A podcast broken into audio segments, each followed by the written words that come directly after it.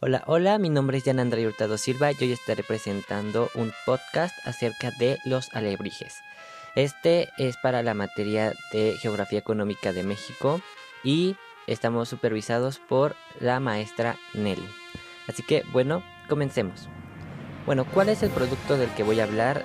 El producto del que voy a hablar es de los alebrijes este originalmente fue creado en la Ciudad de México o en México, pero ha pasado por muchos de los estados, como también pueden ser Oaxaca, que es donde normalmente también hay mucho turismo y muchas personas quieren comprarlo.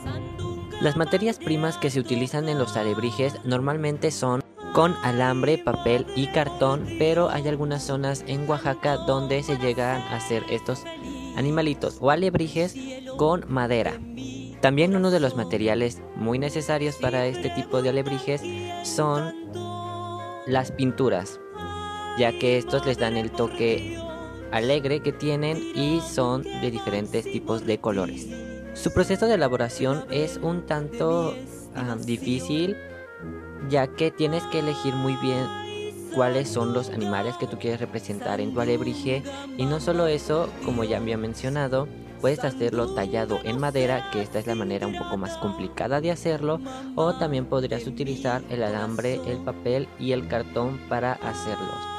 Lo primero que se tendría que hacer sería el moldear lo que tú quisieras hacer, los animales o las partes de los animales que tú quieres poner en tu alebrije y irlos moldeando y una vez moldeados y dejarlos secar puedes pintarlos de los colores que a ti más te gusten o colores más llamativos como lo podrían ser rosas muy fuertes, azules, amarillos, de todos los colores. La manera en la que se comercializan este tipo de alebrijes son por medio de los mercados de artesanías, también pueden ser por también pueden ser en plazas y en exposiciones acerca de este tipo de manualidades. Y bueno, ¿cómo surgieron esto, esta manualidad o esta artesanía? Bueno, fue gracias a Pedro Linares, que fue un artesano experto en cartonería que vivía en la Ciudad de México.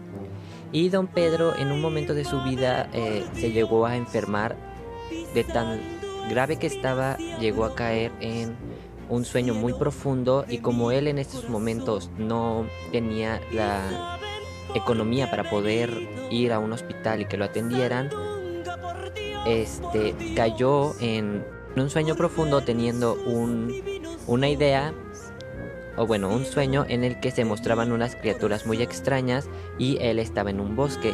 En un momento escuchó ruidos muy extraños y decidió ver cuáles eran estos ruidos, así que la persona decidió buscar cuál era el origen de estos y lo único que se encontró fue con criaturas muy extrañas que lo, las palabras que más se repetían era alebrije y cuando despertó fue que se le ocurrió esta idea y decidió moldearlos con madera. Y bueno está muy increíble cómo fue la manera en la que a él se le ocurrieron este tipo de artesanías y el cómo fue que se originó. Esto fue cuando él tenía 30 años y fue como por 1936. Eh, y bueno, eso sería todo por mi parte y nos vemos después.